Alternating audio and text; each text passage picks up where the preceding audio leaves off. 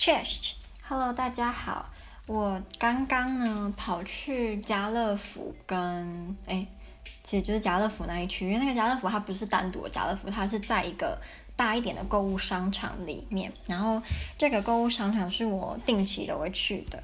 我这次去啊，就是要买一些生活用品，例如热水壶，然后还有漱口杯这些。而且跟他讲一件超蠢的事情，就我在家乐福已经买了一个塑胶的漱口杯了，然后我到另外一间店叫做 Peko 吧，它好像是东欧的店，我不确定。可是 Peko 它的东西都很便宜，然后。嗯、呃，算是有设计感，就是那种你会觉得欧美的 Instagram 上面会出现的那种生活用品、家具类的都有。然后我就去了之后，我就想要我想要买一个可以放笔的那种圆圆的桶子，那什么笔筒？对了，就叫笔筒。对，我想要买笔筒，可是我发现笔筒这个东西在欧洲很少见，可是在台湾去书店就常常可以买笔筒，但是欧洲就没有那么长，或是。呃，很少会看到笔筒就对了，所以我也预料到应该是买不太到，可能就要买可以有笔筒功能的别的东西。对，然后我就去了之后进去 Peko，我就看到很多我很想买的，例如那个放饰品的东西，那个叫什么？那个叫什么？就它是那种立体的，然后上面会有钩子，你就可以把你的戒指啊、耳环啊、项链都挂上去。我之前就很想要买了，可是都蛮贵的，因为我之前是在 Zara Home，还有一些一样是卖那种家居用品的店，然后那种店都很贵，它可能就是因为很有设计感吧，还是怎样，我也不知道，就是非常的贵，所以我根本买不下去。可是像我刚刚说，就是 Peko 它就是很便宜。它也没有到什么十元商店，但就是可能可以一百出头买得到。你在 Zara 后面要花五六百台币或是更高才买得到的东西，那质感当然就是会有多少有差了。其实我觉得，如果你没有一次用个十年、二十年的话，一百多块的这个我是觉得够了。然后我就看到一个刚好也是放饰品的。这个我也不知道什么饰品架嘛，我就买了，然后就回头就看到，哎，有另外一个漱口杯耶，而且是白色的哦。我不是没有买漱口杯吗？那就买一下好了。然后我就买完之后想说，等一下，我刚刚是不是在家乐福买了一个漱口杯？然后我就发现，对，我已经买了一个漱口杯，然后我又买一个，因为我忘记我买了漱口杯这件事，真的很蠢哎。不过幸好还好，那个漱口杯一个大概台币四五十块，我就牙一咬就算了，就不要去想它，不然去想会很生气。嗯，其实我这个录音是想要跟大家分享一门课。这门课呢，它的名字还没有定下来。就老师他好像就是觉得我们之后可以再讨论我们想要上什么样的内容。因为我们从大二开始就会有很多课的名称叫做 module，然后这个 module 它很令人惊奇，就是老师跟学生同样都不知道这堂课要上什么，所以。学生都是等去上了才知道啊，我们要上什么，然后老师才也是上课才知道学生想要上什么，所以就是总之就是一个很莫名其妙的课程。他一开始是设计要让我们可以选，就让学生可以选你要上什么 module，但因为我们班人太少了，所以没办法选，就干脆就不选了，让老师自己选，或是老师人好一点就让学生选。所以我们这个学期的课表一样很烂。我们礼拜四就有好像六五六堂课吧，就从早上的八呃九点四十五一直上到晚上八点。我跟你讲，这种课啊，夏天你勉强还撑得下去，冬天真的不行。尤其是那种下雨下雪的的那种天气，你在呃上到八点的时候，你出门你会想死，因为很冷。然后有时候如果暴风雪什么，真的。会很麻烦，所以我个人是很讨厌上到八点的课。我觉得我今天在台湾可能就比较不会有这种很强烈的，就是夏天、冬天，就是这种差别啦。但在波兰就很有感觉。然后波兰现在的天气比起去年，今年冷很多。我记得去年出乎意料的是到好像。快十一月中才需要穿到很厚很厚的大衣，但因为我是属于很不怕冷的那种人，所以我的我可能对我来说那个温度可以不用穿大衣，但是对很多人来说是需要穿很厚的大衣，所以就至少我觉得去年很晚才冷，然后今年现在像昨天我第一天上课到晚上就真的我有点冷到受不了，因为我昨天只有穿。一个衬衫外套，就是那种嗯，反正就是衬衫就对了，它就是很薄很薄。那时候好像四五度吧，可是因为有风，所以其实哦超冷。然后我今天就觉得天气好一点，就没有昨天那么冷。我今天穿了两天外套，但都没有很厚，可是我觉得已经够，就只是脖子会有点冷，就是要围围巾。嗯，好，回到我说我想跟大家分享这个课。这堂课的老师呢，他长得超级慈祥，就是胖胖的，他是英国人，胖胖的，然后长得很聪明，感觉是个很温柔的爸爸。对，我觉得他是那种老师。然后他他的专攻是在 Celtic 呃 literature 或是 minority language 那种，比如说在美国 minority language 就是呃印第安人的语言，那在台湾 minority language 就可以是原住民的语言，或是。有些人可能也会觉得台语渐渐的算是 minority language 了，然后他，嗯、这个学期就想要跟我们讨论的就是有关，嗯、一些即将濒临绝种的语言，跟一些濒临绝种又被救回来的语言，或是世界上这种濒临绝种语言的类型，以及被救回来的例子。他说我们学期结束的时候，可以自己找一个我们认为是 minority language 的语言，然后来做一个报告。我自己觉得我应该会选台语，因为我觉得台语很多时候让我觉得蛮像是 minority language，尤其是蛮多家庭现在其实也不太会讲台语。然后我们这种年轻人，应该以后有小孩，你应该也不太会跟你小孩讲台语吧？就如果你自己都讲得不太好了，因为我的台语就是属于很烂。烂到爆炸的那种，可是我还是讲得出来，只是我讲的会很卡。然后因为我的台语实在是很不好，所以我还会夹杂一些奇怪的其他语言，就比如说我会夹英文啊什么。所以就我我讲台语就很，我自己觉得很不悦耳。可是我不会排斥台语。我这次回台东啊，跟我阿妈讲话的时候，我就试着要讲台，但是他们都在笑我，他们都说你的台语真的很烂，所以我就不献丑了。那我们在上这堂课一开始，老师问我们说，嗯、，What is language？什么是语言呢？那当然啦，这个定义呢没有一个 fixed，因为你可以从很多角度去看语言，探讨语言。那如果以一个比较广泛的定义来讲，language 就是 linguistic behavior of human，是一个人类要传达讯息的一个行为，然后你产生出来的产物就叫做 language。那你知道现在全世界有多少种语言吗？那这个也是很没有固定答案的，因为有人会说方言算不算是语言？例如台语是不是一个语言，还是它是中文的方言？所以这个就很有争议性。但大致上我们会说全世界有六千五百到七千种 spoken language。那嗯，有一有一个学家啦，他自己说要怎么判断这个语言是不是语言，而不是哎，是不是对，而是不是语言，而不是方言，就是看这个语言它有没有自己的 army 跟 navy。所以像嗯，French，French 有 army 跟 navy，所以它是一个语言。那 Chinese 它有自己的 army 跟 navy，所以它是一个语言。但 Taiwanese 我觉得它的争议是，的确啊，Taiwan 有我们的 army 跟 navy，但是我们算是一个。被承认的国家嘛，这个就是我觉得蛮就有争议性的地方啦。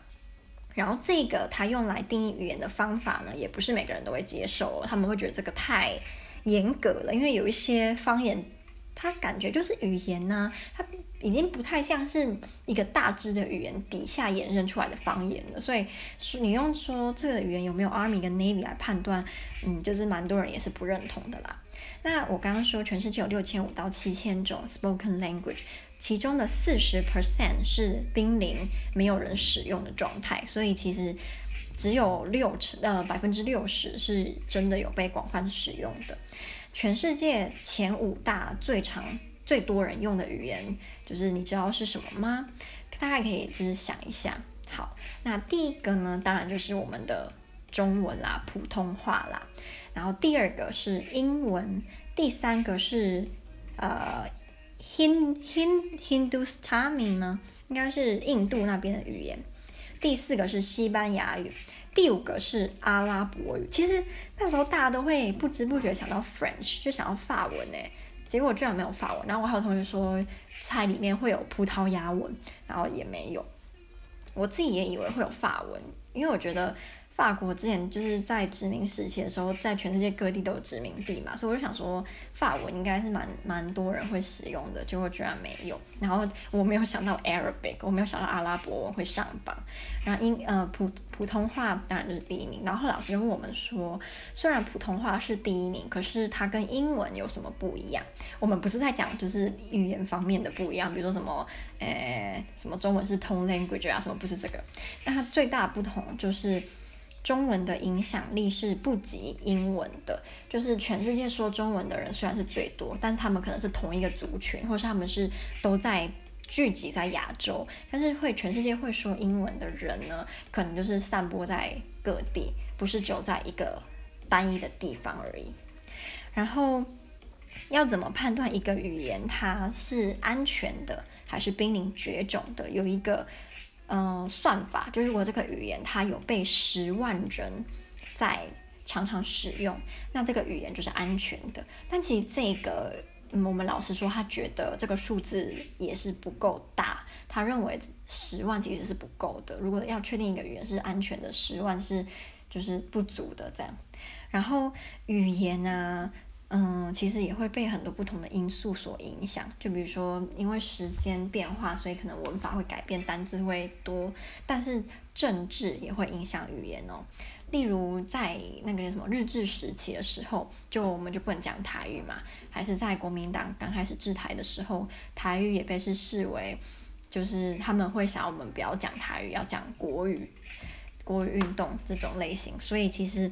政治，呃，也会影响一个语言它会不会被承认。我记得我们老师有说某一支语言在哪里啊？我也忘记，就是某一支语言它之前是被认为是方言的，但因为政治需求，那个政府就把它改成是一个语言，这样就是为了要得到说那那个语言那个族群的人的认同，我觉得还蛮特别的。虽然其实这应该大家都知道。然后有一个现象叫做。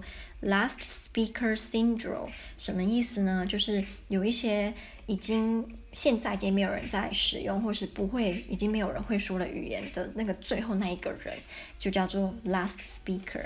那老师有给我们几个例子啊，例如其中一个叫做。